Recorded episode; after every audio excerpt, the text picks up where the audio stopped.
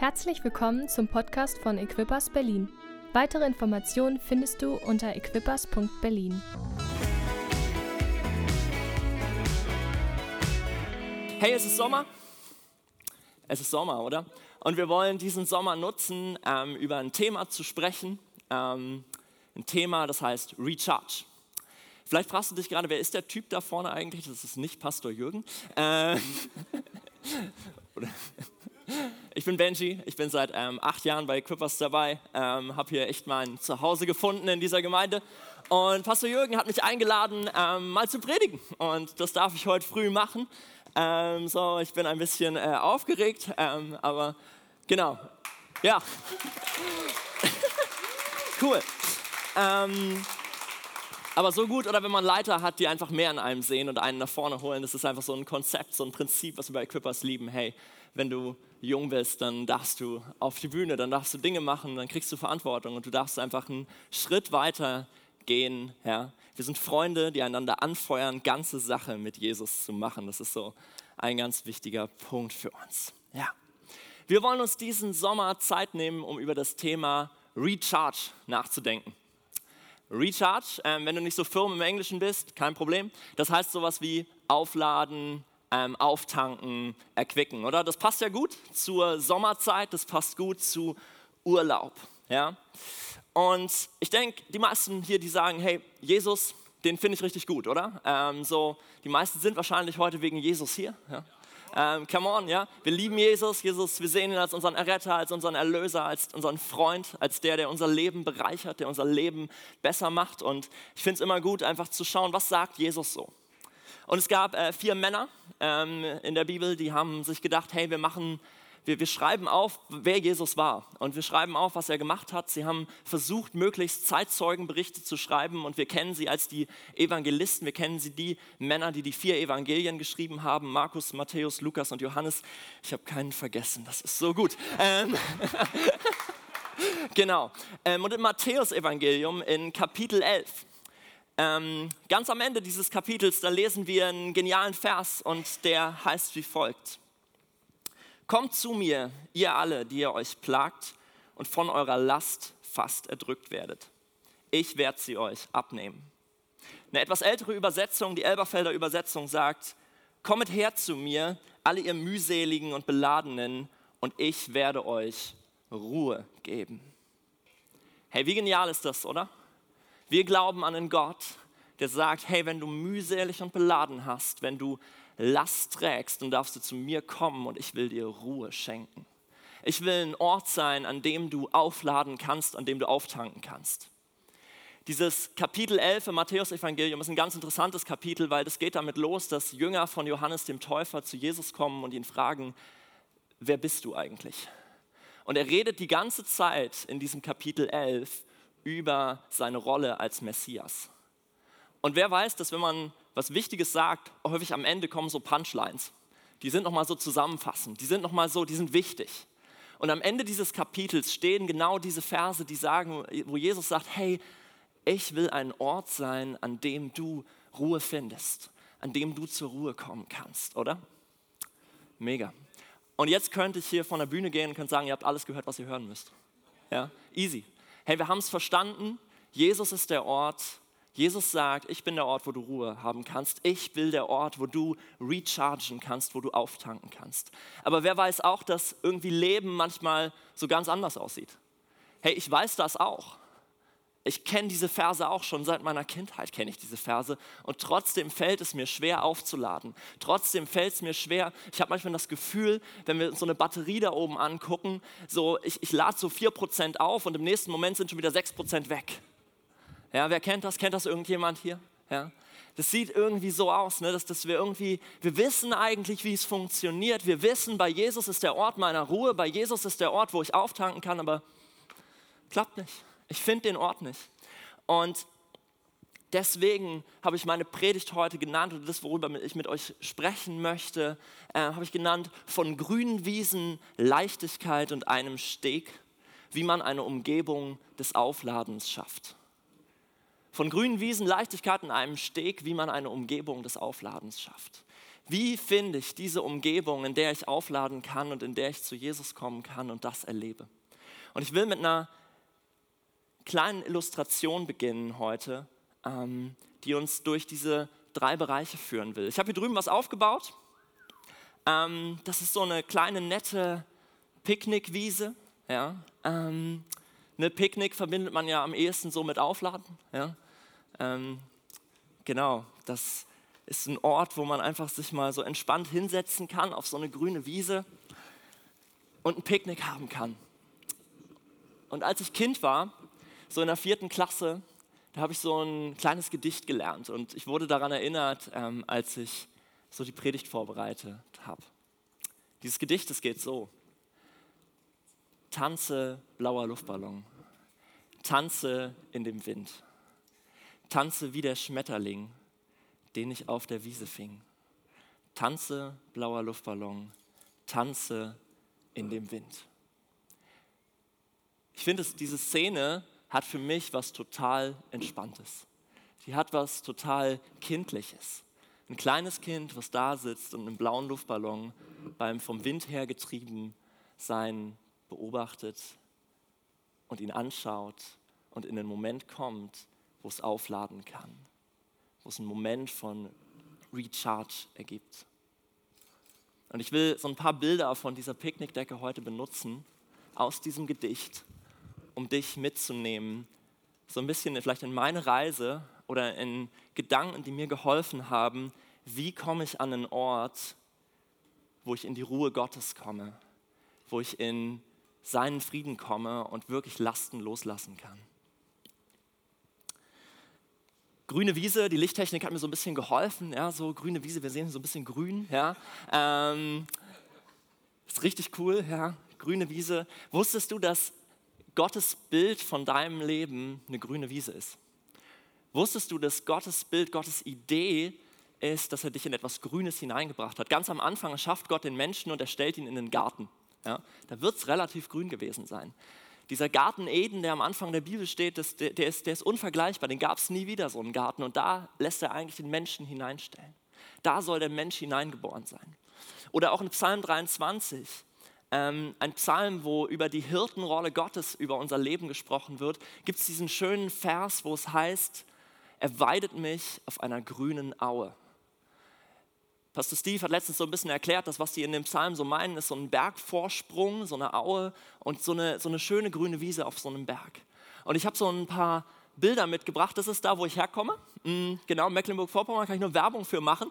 Ähm, so rund um den schönen Ort Prillwitz, da bin ich früher immer spazieren gegangen. Und dann bin ich auch mal nach Berlin gezogen und dann ähm, wurde das Leben anders. Ja? Ähm, genau, aber das ist bei mir zu Hause. Ja, Gottes Bild von deinem Leben ist eine grüne Wiese, ist, dass dein Leben ergrünt. Ja, wir haben in den letzten Wochen ganz viel darüber gehört, so dass Jesus sagt, hey, ich will die Fülle in eurem Leben sehen. Ich will Fülle erzeugen. Ich will Lebendigkeit und Frische erzeugen. Aber die Sache ist, das Leben häufig gar nicht sich so anfühlt wie eine grüne Wiese, oder? Ich war letztes Jahr, ich hatte letztes Jahr die Chance, nach Amerika für drei Monate zu gehen, zur Equipa Central Coast, ähm, durfte dort ähm, ein bisschen mitdienen, mitmachen in der Gemeinde, habe richtig coole Leute kennengelernt und unter anderem war ich in einer Männerkleingruppe so eine Männer-E-Group von so zehn jungen Männern, alle so in meinem Alter, so zwischen 25 bis 30 Jahren, verheiratet. Viele von denen hatten so ein Business, relativ viel Karriere schon gemacht und irgendwie waren so da. Aber ich würde sagen, so 60 Prozent, eingeschlossen mir, hatten zu kämpfen mit Panikattacken, Angstattacken und Dingen, die irgendwie in ihrem Leben Druck erzeugen. Und ich glaube, das ist ein Bild für unsere Gesellschaft heute, oder? Dass wir in den Western Countries, da wo wir leben, so viel High Quality sehen wollen und so viel irgendwie uns nach oben pushen, dass wir sehr schnell unglaublich gestresst sind und unglaublich viel in unserem Leben haben. Und ich weiß nicht, ob du die Antwort deines Arbeitgebers kennst darauf, die ist, mach mal vier Wochen Urlaub im Jahr. Oder fünf. Vielleicht auch nur drei vielleicht auch mach am besten gar keinen Urlaub. Ja? Aber der, der Witz ist, dass alle aus dem Urlaub rauskommen und mal so eine Woche so ein bisschen erquickt sind ja, und es ihnen so ein bisschen besser geht und dann geht der Stress weiter. Und irgendwie hat man den Eindruck, diese drei Wochen Urlaub, die helfen mir eigentlich so gut wie gar nicht.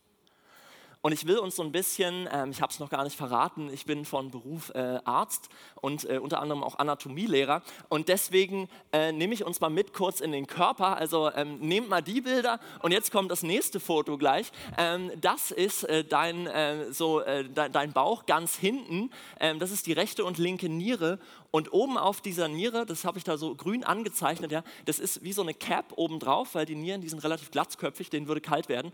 Ähm, und deswegen hat sich Gott wahrscheinlich gedacht, oh, da mache ich noch oben was drauf. Ja, und das nenne ich Nebenniere. Also das haben Anatomen Nebenniere genannt, das wäre eigentlich die Überniere. Ähm, genau, ähm, also da oben drauf ist ein Organ, was du wahrscheinlich vielleicht noch nie gehört hast in deinem Leben, die Nebenniere. Ja? Ähm, und diese Nebenniere, die produziert ein Hormon, Cortisol. Das ist so ein Langzeitstresshormon. Ja? Das wird so jeden Tag bei uns ausgeschüttet und es ist ziemlich wichtig, dass wir das haben, weil nur wenn wir das haben, dann sind wir so lebensfähig. Ja? Aber das Spannende an diesem Langzeitstresshormon Cortisol ist, dass wenn es in zu hohen Mengen da ist, dann macht dieses Hormon so Dinge wie Herz-Kreislauf-Probleme, dann kommen so Zuckerkrankheit, Diabetes dazu, dann ist das Immunsystem nicht so richtig aktiv. Und das Spannende ist, dass wir sehen, dass dieses Hormon sehr stark assoziiert damit ist, dass Menschen Stress haben. Man hat mal so eine Studie in Spanien gemacht mit Medizinstudenten am Ende ihres, ihrer Ausbildung. Da haben die so eine riesen, vier große Prüfungen und die entscheiden so, ob du eher so in die Provinz gehst, an so ein Krankenhaus, wo du nicht hin willst, oder ob du es so richtig gut schaffst. Ja? Das heißt, junge Menschen so richtig unter Druck setzen ähm, und schön lernen, ja, weil sonst ist dein Leben schon mal so ein bisschen in einen anderen Weg gezeichnet. Das macht Stress, das macht Angst. Und man hat gesehen, dass dieses Cortisol über sieben Monate hinweg nur sehr, sehr langsam abgefallen ist. Also wenn wir mal Stress in unserem Körper angucken, Stress, der krank machen kann, dann sehen wir, dass der sehr, sehr lange vorhalten kann. Und dann kommt ein Arbeitgeber und sagt, entspann dich mal eine Woche und dann kommst du aber wieder zurück ähm, und dann ist auch wieder alles gut. Nee, sondern was wir merken hier ist, Stress und irgendwie Unausgeglichenheit ist was schon ganz körperlich langfristiges. Ja? Und deswegen habe ich so ein Statement und das ist, aufzuladen ist keine Saisonsache, sondern wir brauchen eine regelmäßige Routine des Aufladens. Weil nur wenn du eine Routine des Aufladens hast, nur wenn du eine Routine hast, in der du zur Ruhe kommst, nur dann wird etwas in dir passieren. Gott nennt das den Sabbat. Gott hat in der Bibel gesagt, hey, ich gebe euch ein Gebot, ich gebe euch ein Gesetz. Und in diesem Gesetz steht, den siebten Tag habe ich geruht, den sollst du auch ruhen. Und es ist wie, als wenn Gott wusste, ja, so ist der Mensch geschaffen. Der Mensch neigt dazu, sich zu viel Stress zu machen und er braucht eine, einen Rhythmus, eine Routine des Aufladens. Hey, können wir das mitnehmen heute früh? Oder wenn es um Recharge geht, wenn es um eine Umgebung geht, wo wir in die Ruhe Gottes kommen, dann geht es darum, eine Routine zu haben. Dann geht es darum, Regelmäßigkeit da drin zu haben. Weil wenn du das nur einmal im Jahr machst und nur einmal auf einer Konferenz machst und nur einmal kurz irgendwie, dann wirst du das nicht erleben, dass du in eine richtige Ruhe hineinkommst. Hey, wer weiß, ich gehe mal zurück auf das Bild hier, Luftballons. Luftballons, ja, ziemlich leichte Sache, oder? Sie sind ganz leicht. Ich finde Luftballons faszinierend. Ja? Weil wenn man die so schlägt, dann machen die ganz schnell sowas hier, weil die so leicht sind, dass die sofort wieder wo ganz anders hinfallen, als ich dachte. Ja? Hey, ich glaube, dass ein Prinzip Gottes in unserem Leben ist, Leichtigkeit in uns drin zu erzeugen. In Matthäus 11, da wo wir gerade reingeguckt haben, da am Ende in Vers 29 und 30 kommt nach dem Vers mit der Ruhe noch was. Und zwar sagt Jesus dort, nehmt mein Joch auf euch und lernt von mir. Dann findet euer Leben Erfüllung, denn ich quäle euch nicht und habe ein demütiges Herz. Und jetzt Achtung, und mein Joch drückt nicht, meine Last ist leicht. Pastor Christian hat letzte Woche richtig coole Predigt hier gehalten und er hat darüber gesprochen, dass in diesem Vers weniger von einem Joch die Rede ist, was man so als Holzjoch benutzt, um Eimer zu tragen, sondern dass Jesus hier als Rabbi spricht, als Rabbiner spricht und sagt eigentlich, meine Lehre, das, was ich euch mitgeben will, ist leicht. Das, was ihr habt, ist leicht. Und jetzt machen wir wieder den Sprung und gucken mal in unser Leben, wie sieht es denn da aus? Haben wir denn das Gefühl, dass unser Leben leicht ist? Haben wir denn den Eindruck, dass in unserem Leben so leichte Dinge, einfache Sachen vorherrschen? Also ich muss sagen, ich habe mich sehr abgeholt gefühlt, als ich letzte Woche einen Podcast von Johannes Hartl gehört habe und er so über innere Freiheit gesprochen hat. Und er holte dort ein, ähm, ein, ein Modell hervor aus der Psychologie ähm, und das heißt das Modell der inneren Antreiber. Ja? Ähm, das Modell der inneren Antreiber. Ähm, und dieses Modell der inneren Antreiber sagt Folgendes. Ähm, es gibt so verschiedene Stimmen in unserem Leben, die uns antreiben, die uns eigentlich sagen, hey, was hast du zu tun und zu machen? Da ist sowas drin wie, hey, sei schnell. Da ist sowas drin wie, sei perfekt. Da ist sowas drin wie, kümmere dich um die Leute, sei beliebt, mach's allen recht. Versuche etwas Neues, streng dich an, sei stark. Und wenn wir das so lesen, denke ich erstmal so, hm, also eigentlich ist das gut. Das sind gute Stimmen. Ja? Weil ehrlich gesagt, wenn ich keinen Antrieb habe, ja, dann habe ich ein Erstsymptom der Depression erfüllt. Antriebslosigkeit ist ein Erstsymptom der Depression. So, also irgendwie Antrieb ist was Wichtiges. Und es ist was Wichtiges, dass wir Antrieb in unserem Leben empfinden. Aber wer weiß auch, dass diese Antreiber sehr schnell sehr laut werden und anfangen, eben aus unserem Luftballon, den Jesus eigentlich für uns hatte und wo er sagte, hey, ich habe eine leichte Lehre für euch, ich habe was Leichtes für euch, so eine Art Betonklotz machen, ja, der eben nicht mehr so leicht in der Luft steht, sondern der irgendwie so bam auf den Boden fällt. Hey, das ist häufig unsere Realität, dass wir merken, auch wenn wir dann Erholung haben wollen, dass wir merken, da kommen diese inneren Antreiber und sagen dir sowas wie, hey, du brauchst jetzt den perfekten Urlaub. Nur wenn du dir den perfekten Urlaub leisten kannst, nur dann wirst du so richtig erholt sein. Ja? Dann guckst du bei Instagram rein und da kommen Leute und sagen dir, hey, ich habe letzte Woche zwei Millionen Euro gemacht und jetzt bin ich hier mit meinem Ferrari an der Côte d'Azur und jetzt kann ich mich entspannen. Also mach erst mal deine zwei Millionen. Ja? Oder ähm, keine Ahnung, ja, ne, dann vergleicht man sich und sieht, boah, der ist wieder da, der ist wieder da, wo war ich hin? An die Ostsee, ja, so, ähm, und alle Menschen sind irgendwie an weißen Sandstränden und ich hänge irgendwo auf Borkum, ja, oder irgend sowas, ja. Das ist häufig doch unsere Realität heute, oder? Dann kommen Bücher und sagen dir, hey, hier ist das perfekte Buch, das musst du unbedingt gelesen haben. Nur wenn du dieses Buch gelesen hast, dann wirst du wirklich effektiv entspannen können. Und ich mag diesen Begriff effektiv nicht mehr weil ich finde, wir sind manchmal einfach zu effektiv heutzutage. Meine Chefin sagt mir jeden Tag, ich soll effektiver werden. Ja? Ähm, so. Effektivität ja, ist so ein Ding. Es gibt einen coolen Typen in der Bibel, das ist der Prediger Salomo. Über den wird gesagt, dass er einer der weisesten Menschen der Geschichte war. Der Prediger Salomo, ähm, er macht am Anfang seiner Regierungszeit was ganz Spannendes. Gott fragt ihn, was erbittest du von mir? und er sagt, ich erbitte mir von dir Weisheit. Und Gott sagt, hey, das ist richtig gut, dass du das machst. Das ist sehr weise von dir, dass du dir Weisheit erbittest. Und deswegen bekommst du Stellung, Position, langes Leben und alles Mögliche noch dazu. Und ich werde dich groß machen als König und du wirst weltbekannt werden. Und jetzt denkt man sich so, hey, wenn wir also in unsere Zeit gucken, ähm, dann schaut man mal so rein, was so ein weiser Mann geschrieben hat. Und dann stößt man auf Prediger 2. 1 bis 23. Und in Prediger 2, da schreibt Salomo über ein Streben nach Ausgelassenheit, nach Freude, nach Besitz, nach Machtum, Reich, Stellung, Wissen, alles, was irgendwie so schön sein kann. Und spätestens bei Vers 13 ungefähr fängst du an, so leicht depressive Gedanken zu schieben, weil sein Ergebnis von all diesen Dingen ist in etwa so, es ist nichtig und ein Haschen nach Wind. Es ist einfach Quatsch. Ich habe es ausprobiert, ich habe die größten Gärten gebaut, ich habe den meisten Reichtum, ich habe die meisten Sklavinnen, ich habe die meisten Sklaven, nicht, dass du Sklavinnen und Sklaven haben sollst, ähm, ich habe die meisten Frauen und was auch immer. Und er hat das alles aufgeschlüsselt und hat dann am Ende gesagt, das ist aber alles nichtig und ein Haschen nach Wind. Ich glaube, was der Prediger uns hier sagen möchte, ist nicht, dass er uns depressiv machen möchte, aber ich glaube, er will uns über was ganz Spannendes aufklären und das ist, wir entscheiden über den Stellenwert von Dingen in unserem Leben. Wir entscheiden von Stellenwert von Stimmen in unserem Leben.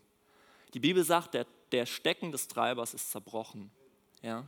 Wenn wir über Antreiber reden, wenn wir darüber reden, was in uns drin ist, was uns sagt, hey, du musst noch perfekter sein, du musst noch besser sein, du musst noch schneller sein, du musst das noch besser schaffen. Dieser Stecken ist zerbrochen. Wir entscheiden über den Stellenwert von Stimmen und Dingen, weil Gott uns die Autorität dazu gegeben hat. Und wenn es darum geht, aufzuladen und aufzutanken, wird das auch bedeuten, mal etwas sein zu lassen, mal etwas zur Seite zu legen und zu sagen, hey, da wo diese Stimme herkommt, das lege ich beiseite und ich fange an, einen Raum frei zu machen und einen Raum zu schaffen. Salomo sagt dann etwas ganz Spannendes in, äh, in Vers 24 und 25. Ein Mensch kann nichts Besseres tun, als zu essen und zu trinken und sich etwas Gutes zu gönnen von all seiner Mühe. Mega, oder? Hey, die Bibel sagt, gönn dir mal. Ne? Gönn dir einfach mal eine Auszeit. Und jetzt kommt's aber. Doch ich sah, dass auch das von Gott abhängt. Denn wer kann essen, wer kann fröhlich sein ohne Gott? Hey, und hier sind wir wieder bei Jesus, oder? Jesus, der sagt, wo soll dein Ort des Aufladens sein? Hey, fahr ruhig mit dem Ferrari die Côte d'Azur entlang, mach das ruhig, das ist okay. Aber vergiss dabei eins nicht, ich möchte dabei sein. Ich will dein Ort des Aufladens sein. Ich will der Ort sein, wo du hinkommen kannst. Hey, nimm Gott mit rein in diese Prozesse, nimm Gott rein in diese Stimmen und frag Gott doch mal, hey Gott, glaubst du auch, dass ich gerade effektiver sein muss? Hey Gott, glaubst du auch, dass ich gerade viel schneller sein muss? Oder kann es sein, dass ich hier gerade einer Lüge auf den Leim gehe? Kann es sein, dass hier gerade eine Stimme in mein Leben spricht, die da eigentlich nicht sein sollte? Hey, können wir Gott fragen? Ja, wir sollten Gott fragen. Wir sollten Gott fragen und ihm vertrauen, dass er was Gutes für uns hat. Und ich glaube, dass Gott auch in dieser Gesellschaft, in der wir heute leben, Gott sich nicht sagt, oh Mist, damit habe ich nicht gerechnet. Diese Gesellschaft, das hatte ich so nicht geplant. Ja? Wie sollen wir denn nur? Sondern ich glaube, Gott ist heute derselbe, der damals war, der gestern und heute und immer sein wird. Und er wird der Gott sein, der dein Leben kennt und der ganz genau Ideen für dich hat und auch genau weiß, wo dein Level von Belastung ist und dann auch sagt, hey, stopp, hier ist Belastung, hier geht Belastung zu weit, halt an und komm zu mir und finde Ruhe. Gottes Dabeisein schafft echte Vollkommenheit, echtes Auftanken. Wenn Gott im Boot ist, dann können wir auftanken. Und wenn wir Gott, wenn wir unser Leben nach Gott ausrichten, dann werden wir den Moment finden, wo wir merken, okay, jetzt tanke ich auf. Wenn wir eine Umgebung des Aufladens in unserem getriebenen Alltag kultivieren wollen, bedeutet es, bewusst Dinge auszuschalten und Platz für Gott zu schaffen. Ich glaube, wir haben einen getriebenen Alltag. Ich glaube, wir haben zu viel Antrieb in unserem Alltag drin. Und es ist wichtig, dass wir Raum für Gott schaffen, dass wir Platz für ihn schaffen. Und das bedeutet vielleicht auch mal, sich zu überlegen, hey Instagram, solltest du die Hauptstimme in meinem Leben sein? Hey Snapchat, was auch immer. Ja? Hey, dein Chef hat die Autorität, über deinen Beruf in dein Leben zu sprechen, nicht über dein Leben. Viele Menschen sind der Meinung, sie dürfen in jeden Punkt unseres Lebens hineinsprechen. Chefs gerne sehr schnell. Sind der Meinung, irgendwie uns zu sagen, was da los ist. Gar nicht mal, weil sie es böse meinen, sondern weil sie ihr Projekt im, im, im, im, Blick haben. Aber an uns ist es, Autorität darin zu finden und zu sagen, hier lasse ich mir reinsprechen und da suche ich mir eine andere Stimme. Und hey, ich kann dir nur sagen, nimm die Stimme Gottes, denn die Stimme Gottes ist die beste. Ich will euch an den letzten Ort heute entführen, dann bin ich schon durch. Der Steg. Der Steg, der Ort meiner Gottesbegegnung. Gottes Platz, um uns zu begegnen. Ich habe ein Foto mitgebracht. Das ist wieder aus Mecklenburg, da wo ich herkomme. Ähm, da bin ich groß geworden. Und dieser Steg, der da ist in Prilwitz, der hat für mich eine ziemlich besondere Bedeutung in meinem Leben. Weil als ich Abi gemacht habe, so als ich so 18, 19 Jahre alt war, bin ich jeden Tag vor den Abi-Prüfungen dahin spazieren gegangen und ich habe mich da hingesetzt und ich habe angefangen, dort mit Gott zu sprechen. Und ich muss sagen, an diesem Ort habe ich die intimsten Gotteserfahrungen gemacht, die ich machen kann. Und es ist heute für mich noch ein sehr besonderer Ort. Jetzt ist das Problem, der ist so 118 Kilometer weit weg, dieser Steg in Mecklenburg. Und wenn ich jetzt immer, wenn ich eine Gottesbegegnung haben will, dahin fahren müsste, dann könnte das schwierig werden ja, mit meinem Alltag hier. Es ist sehr schön da und ich bin da auch öfter. Aber es geht hier nicht darum, nur einen Ort zu haben, auch wenn ich glaube, es ist gut, manchmal Orte zu haben, an die man geht. Ähm, aber ich glaube vielmehr, dass dieser Steg für was steht. Und zwar, dass dieser Steg, der steht für einen See, auf den man guckt. Ein See, wo man einfach frei sein kann, wo, man, wo nichts ablenkend ist, wo man in die Weite seinen Blick schweifen kann. Wo man vielleicht auch mal sein Handy zu Hause lassen kann, wenn man dahin spaziert. Wo einfach mal Stimmen ausgeschaltet sind. Weil ich glaube, es geht hier nicht darum, wenn wir zu Gott kommen, dass wir noch eine neue Glaubensübung machen müssen, die wieder mit inneren Antreibern einhergeht, wo es darum geht, hey, lies mehr Bibel, mach noch mehr, mach, ne, sei, sei noch näher bei Gott und nur wenn du den Heiligen Geist-Moment heute hast, nur dann bist du richtig. Sondern ich glaube darum, dass es darum geht, dass Gott sagt, ich wünsche mir eine intime Begegnung mit dir. Ich wünsche dir einen Ort, ich wünsche mir, dass du an einen Ort kommst immer wieder, wo du intime Begegnung mit mir hast, wo wir ehrlich sein können, wo wir authentisch sein können, wo du mir sagst, was, was dich bewegt. Dafür ist dieser Steg ein Ort. Und egal, wo ich in die Bibel schaue, ich sehe Mose, der musste auf den Berg Horeb hoch. Ein Berg, der an sich irgendwie wahrscheinlich nicht das Schönste war. Jesus ist in die Wüste gegangen. Weißt du, wie es in der Wüste ist? Richtig heiß. Ja? Es ist nicht unbedingt eine grüne Wiese da. Ja? Das klingt aber so toll, Jesus ging in die Wüste. Ja? Ähm, aber Wüste ist Wüste. Das Volk Israel musste durch eine Wüste. Da ist warm. Ja? Das ist nicht unbedingt die lebensfreundlichste, Bege äh, der lebensfreundlichste Umgebung und der lebensfreundlichste Ort, aber trotzdem wird uns berichtet, dass das Volk Israel, dass Jesus, dass Mose die meisten Gottesbegegnungen an diesen Orten hatten. Es geht bei Gott darum, wenn wir aufladen, bedeutet das an Orte zu gehen, die lebensfeindlich sind für alles, was uns von Gott ablenken will. Bei Gott aufzuladen bedeutet, an Orte zu gehen, die lebensfeindlich sind für alles, was uns von Gott ablenken will und dort dann aus der Begegnung mit Gott neues Leben entspringt und entfacht wird aus einer Begegnung mit ihm.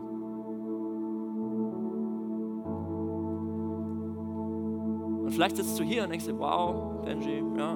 Entweder denkst du, ja, nö, mein Leben ist sehr entspannt, dann mega. Aber vielleicht bist du heute früh auch hier und sagst, hey, ich kenne das. Ich kenne ein stressgeladenes Leben. Ähm, und in diesem stressgeladenen Leben, da suche ich einen Ort, wo ich mit Gott zusammen sein kann. Und hey, Gott spricht heute früh eine Einladung aus. Wir haben diese Einladung vorhin schon gesungen. Und in ein paar Momenten würde ich uns Zeit nehmen, dass wir nochmal diesen Refrain zusammen singen, weil ich glaube, Gott ist heute früh hier. Und er lädt uns ein in einen Ort, in eine Umgebung, in einen Moment, wo er uns auf ganz authentisch, liebe Art und Weise begegnen möchte. Uns einen Moment zu schenken, in dem wir auftanken können. Und er vielleicht den einen oder anderen Gedanken für uns hat, wo er sagt, hey, lass doch mal das sein. Lass doch mal das aus deinem Leben weg.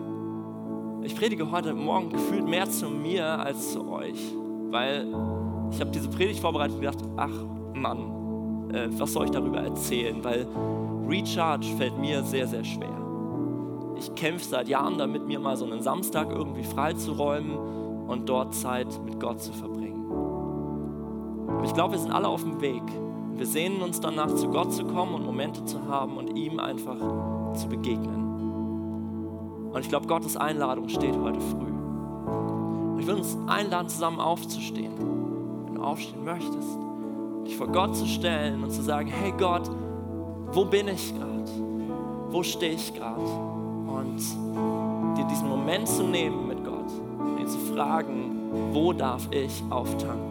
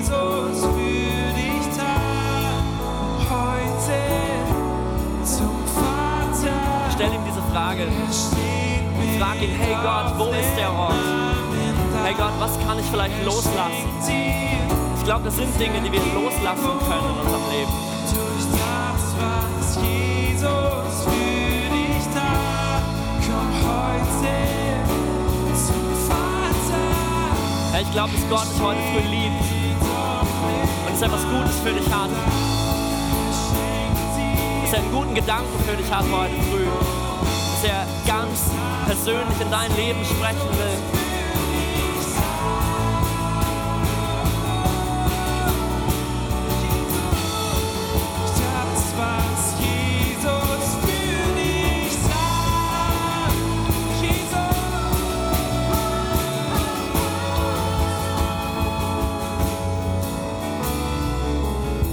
Vielleicht bist du heute früh hier bist hierher gekommen und ganz am Anfang, als du über Jesus geredet hast, hast du gesagt, Jesus kenne ich gar nicht. Wer, wer ist dieser Jesus, von dem du da redest? Vielleicht hast du keine gute Beziehung zur Kirche gehabt, vielleicht hast du keine gute Beziehung zu Gott, zu Religion und was auch immer gehabt. Aber heute früh, diese Einladung steht für dich. Wenn du heute früh hier bist und sagst, hey, Benji, diesen Jesus, wenn man den so authentisch und privat kennenlernen kann, dann will ich das tun. Und ich würde euch bitten, dass wir alle die Augen schließen für einen Moment, Augen zu haben. Und wenn du hier bist, dann würde ich dir die Chance geben, wenn ich jetzt sage, dann darfst du deine Hand heben und sagen, hey, ich will heute eine Entscheidung für Jesus treffen. Ich war schon mal bei ihm oder ich will eine ganz neue Entscheidung treffen. Passiert dann nichts Peinliches, musst nicht nach vorne kommen, nichts, wir wollen nur sehen, mit wem wir beten können heute früh, wenn du heute früh zu Jesus kommen willst. Hey, ist jemand hier heute früh, der sagt, ich will heute eine Entscheidung für Jesus treffen? Ich will heute früh eine erste Entscheidung mit Jesus treffen. Ich gebe noch einen Moment Zeit.